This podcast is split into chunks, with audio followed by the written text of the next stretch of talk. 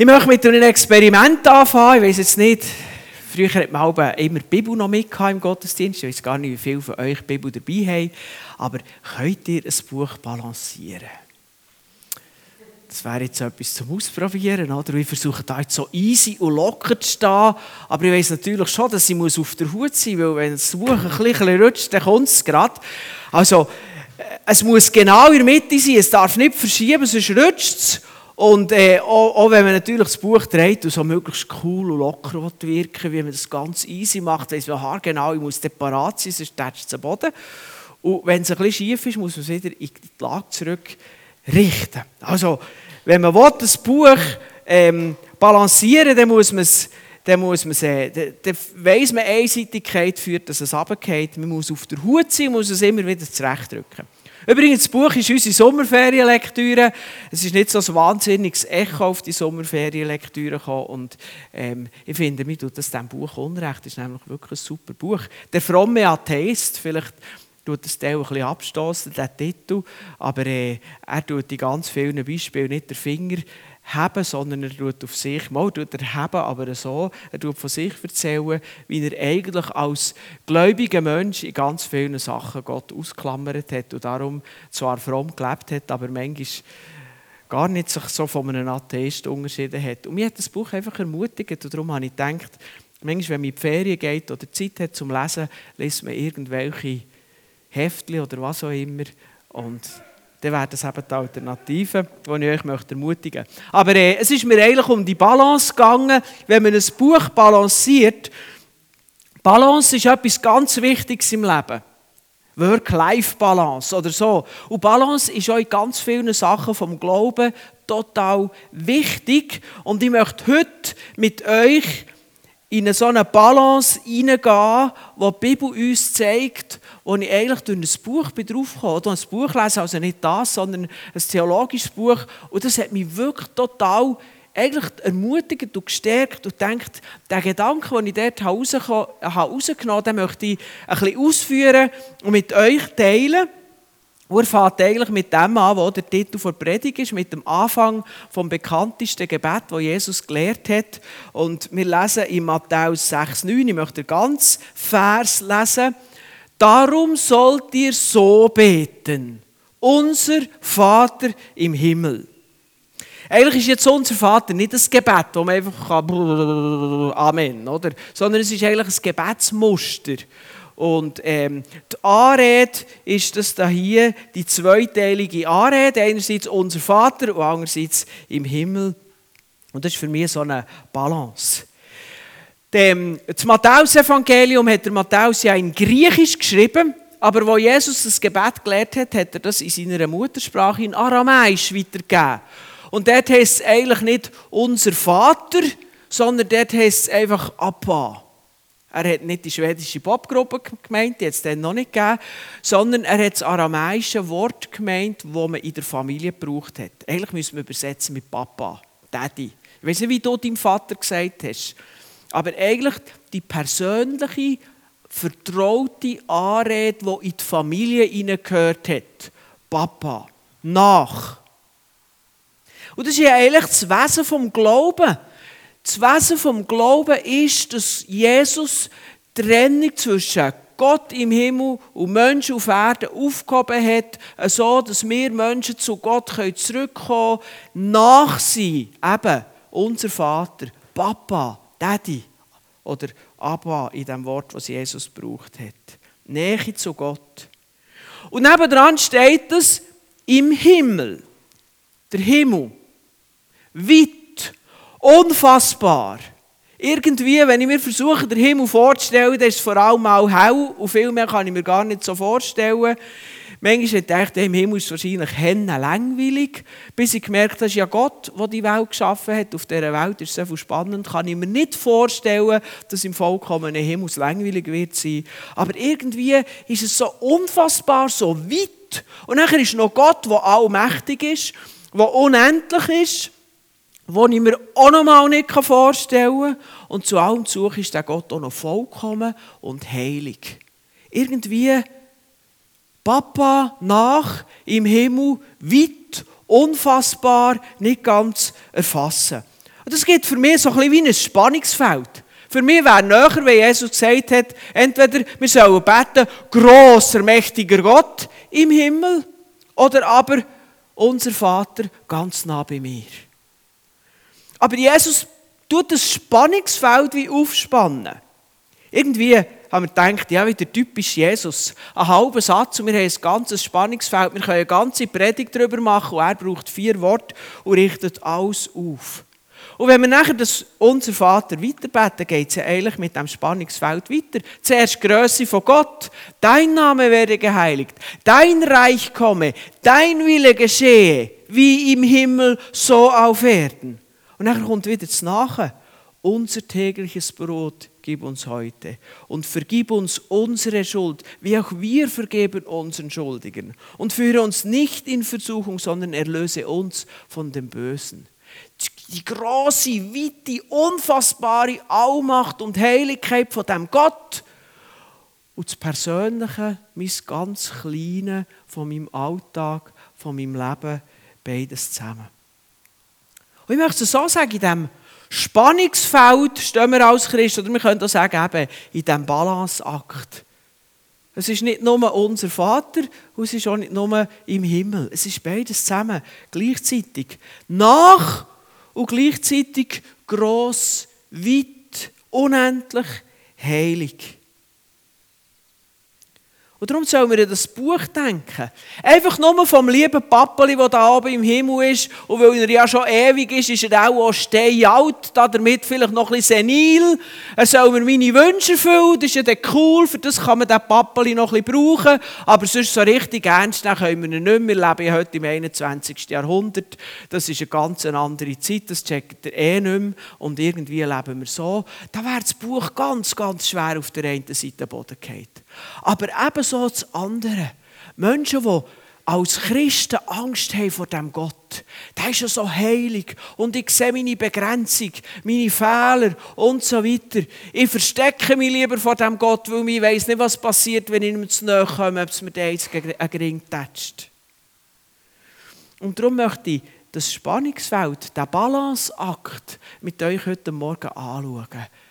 Papa ganz nah, im Himmel ewig, weit, heilig.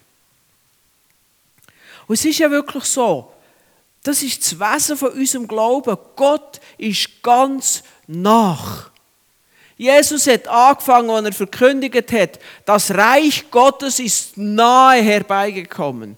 Jesus hat gesagt, das Wesen vom ewigen Leben besteht darin, dass wir, dir als Menschen Gott kennen können und der, den er geschickt hat, sein Sohn. Jesus ist nach. Gott ist nach. Jesus ist Mensch gewordener Gott. Gott, der zu den Menschen herkommt. Und Jesus ist gekommen, nicht einfach nur für uns Gott intellektuell nachzubringen, sondern für das Hindernis zwischen Mensch und Gott wegzuräumen. Darum ist er am Kreuz gestorben. Ich möchte es so sagen, egal wie viel Gutes du in deinem Leben gemacht hast, du hast in deinem Leben Gott nicht so geehrt, wie es ihm gebührt. Du hast ihn nicht ins Zentrum gestellt. Und so haben wir uns alle von Natur aus von Gott gelöst. Jeder Mensch, egal ob er gegen aussen ganz gut ist oder gerade schlecht ist, hat sich von Gott gelöst. Und die Folge davon, sagt die Bibel, ist der Tod. Der physische Tod, der uns alle am Ende von unserem Leben erwartet, aber noch schlimmer eigentlich der geistliche Tod. Das innerlich abgestorben sein gegenüber Gott, unserem Schöpfer, gegen uns, dem, was uns erhaltet, was wir brauchen, für ein gesundes Leben zu leben. Der Tod, wo Jesus am Kreuz gestorben ist, ist eigentlich dein Tod und mein Tod, wo er gestorben ist. Und damit ist erfüllt, das geistliche Gesetz, die Gesetzmäßigkeit, ist nicht das Naturgesetz, sondern das geistliche Gesetz, das auf Trennung von Gott der Tod folgt. Es wäre dein Tod gewesen und darum können wir leben. Und darum kann Jesus so sagen im Johannes 6, 37, wer zu mir kommt, den werde ich nicht rausstoßen. Und darum ist Gott nach. Für den Mensch, der zu Gott gekommen ist, das ist eigentlich die Definition von einem Christ, das ist ein Mensch, der mit Berufung darauf, dass Jesus für ihn gestorben ist, zu Gott kommt und nach ist, in Beziehung zu Gott. Und dieser Mensch, der darf zu Gott nach sein wie ein Kind zu einem Vater, in einer gesunden Familienbeziehung. Ich weiß, es ist nicht jede Familienbeziehung gesund. Nicht jeder hat ein Heils, eine heile Beziehung zu seinem Vater. Und selbst die, die eine heile Beziehung haben, die natürlichen Väter sind alle unvollkommen. Ich habe mir das relativ gleich abgeschminkt, als wir unsere erste Tochter haben bekommen, dass ich ein vollkommener Vater bin. Nicht ganz ohne Wehmut, aber ich musste es feststellen. Aber der Vater im Himmel, der ist vollkommen. Und wie ein Kind, wahr und echt und ungeschminkt und ohne mich zu verstellen, darf ich vor den Gott kommen. Leset mal im Alten Testament Psalmen. Die haben dort ihr Herz ausgeschüttet und manchmal noch gegen Gott gehadert und gesagt, Gott, warum kannst du nicht und warum hast du nicht? Und ich verstehe die übrigens gar nicht. Aber sie sind zu Gott gekommen. Die Vertrautheit zu Gott war da. Gewesen. Und das dürfen wir bis in die ganz kleinen Sachen rein. Und ich möchte euch ein Beispiel geben. Zu dieser Zeit, wo ich Beatrice schon ziemlich fest ins Auge gefasst hatte und mir eigentlich auch mehr oder weniger hat gedacht, mal, das könnte die richtige sein. Aber sie nicht mit mir und ich nicht mit, mit, mit ihr geredet haben. Wir haben einfach, einfach so ein bisschen Kontakt gehabt. Habe ich gedacht, ja, noch ein zusätzliches Zeichen wäre eigentlich auch nicht schlecht. Wir haben zusammen abgemacht, als Gruppe Ski zu fahren. Also Beatrice hat gesagt, sie gehen mit ein paar Kollegen Skifahren.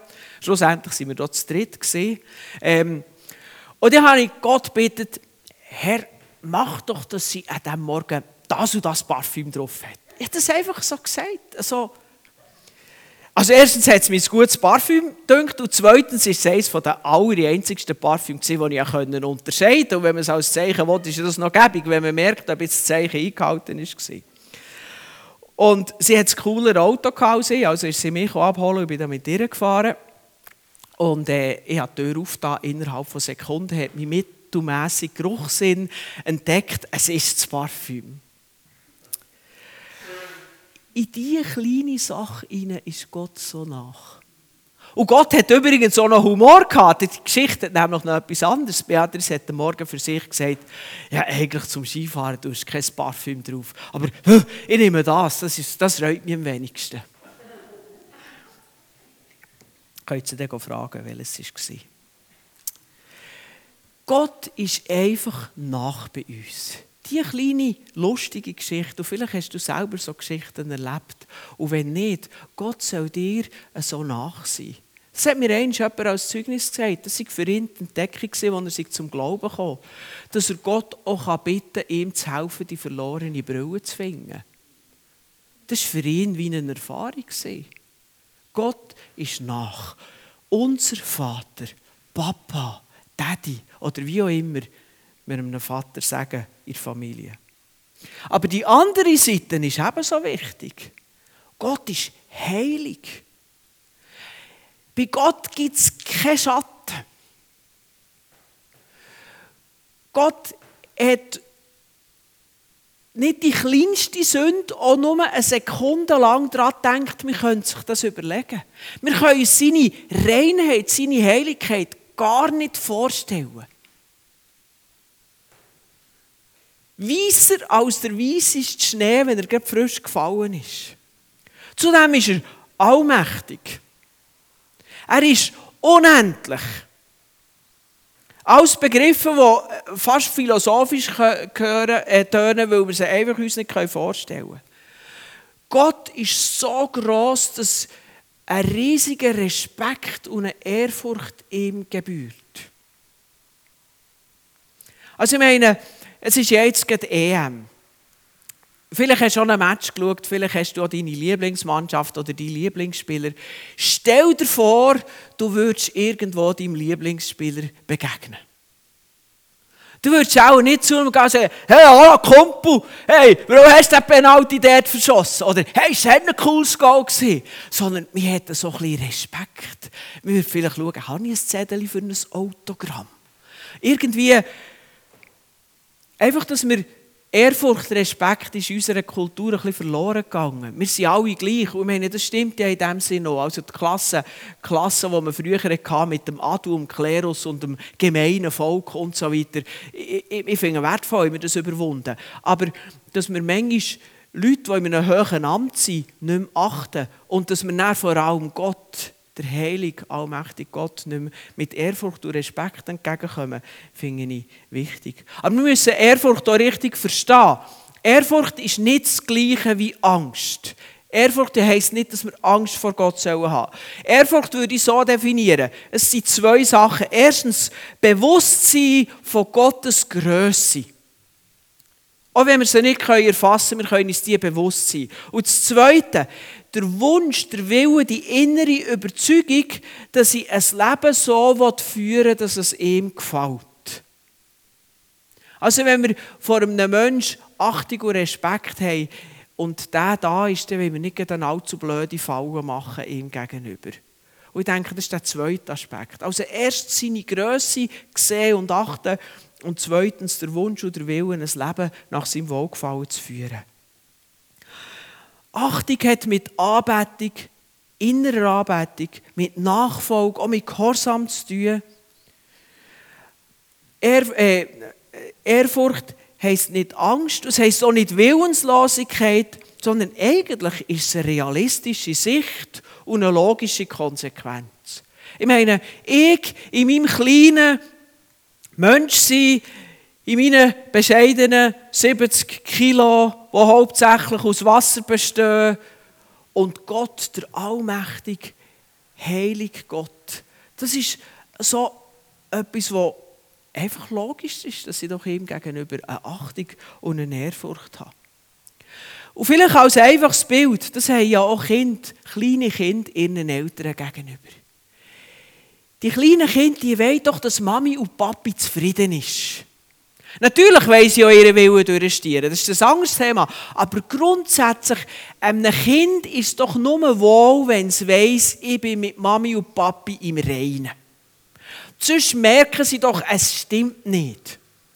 Und manchmal ist gerade die Trötzli-Phase, die ja auch jedes Kind durchgeht, die ja auch wichtig ist. Ich finde die Trötzli-Phase wichtig. Ein Kind muss lernen, da gibt es mein Willen. Und mein Willen geht in eine Richtung und die Eltern gehen manchmal in eine andere Richtung. Und das ist ein Konflikt. Und es muss lernen, mit diesem Konflikt zurechtzukommen. Und es muss dann noch lernen, dass der Wille von Mami und Papi halt manchmal sich durchsetzt. Sich bewusst durchsetzt, du musst durchsetzen und das tut Widerstand und Frust auslösen. Und das ist alles gut. Aber in diesem Ding merkt man, wie ein Kind, gerade dann, wenn es am meisten trötzelt und täupelt, eigentlich dadurch auch vielleicht in einer unangenehmen Art und Weise Respekt den Eltern gegenüber ausdrückt. Wenn es den nicht hat, dann müsste es auch nicht trötzeln, dann würde es einfach sein Ding durchziehen. Und an diesem Bild können wir ein bisschen merken, was es heisst, Gott zu achten. Ein kleines, naives Bild, wir dürfen das auch in einer ein bisschen reiferen Art tun als ein zweijähriges Kind, das trötzelt. Aber die Grundhaltung in diesem Sinn. Und das sind die beiden Bereiche. Und das Buch muss in Balance bleiben. Weder rechts noch links ab dem Kopf runterfallen. Als ich Kind war, in dieser Gemeinde, wo ich dort bin, aufgewachsen bin, war es ein Tabu, dass man mit Blutjeans in den Gottesdienst geht. Das hat einfach der Heiligkeit und der Würde von Gott nicht Rechnung getragen. So bin ich ein Stück weit dort aufgewachsen. Es ist nach einer Zeit gekommen, die hat gerade etwa so mit meiner Teenie-Zeit, oder wo ich da so bei 20 war, so um diese Zeit herum ist das gekommen, wo man in den Gemeinden mehr und mehr so starre und tote Formen hat weggetan. Und für mich war es eine totale Freude, zu sagen, ich darf mit meinen Blutscheinen in Gottesdienst und damit ausdrücken, dass Gott nach ist. Dass Gott ein Gott von meinem Alltag ist. Ich habe nicht hier den Alltag, wo ich normal sein kann und dann am Sonntag gehe ich in die Gemeinde, in Gottesdienst und dann muss ich irgendwie etwas anderes. Sondern das gehört zusammen.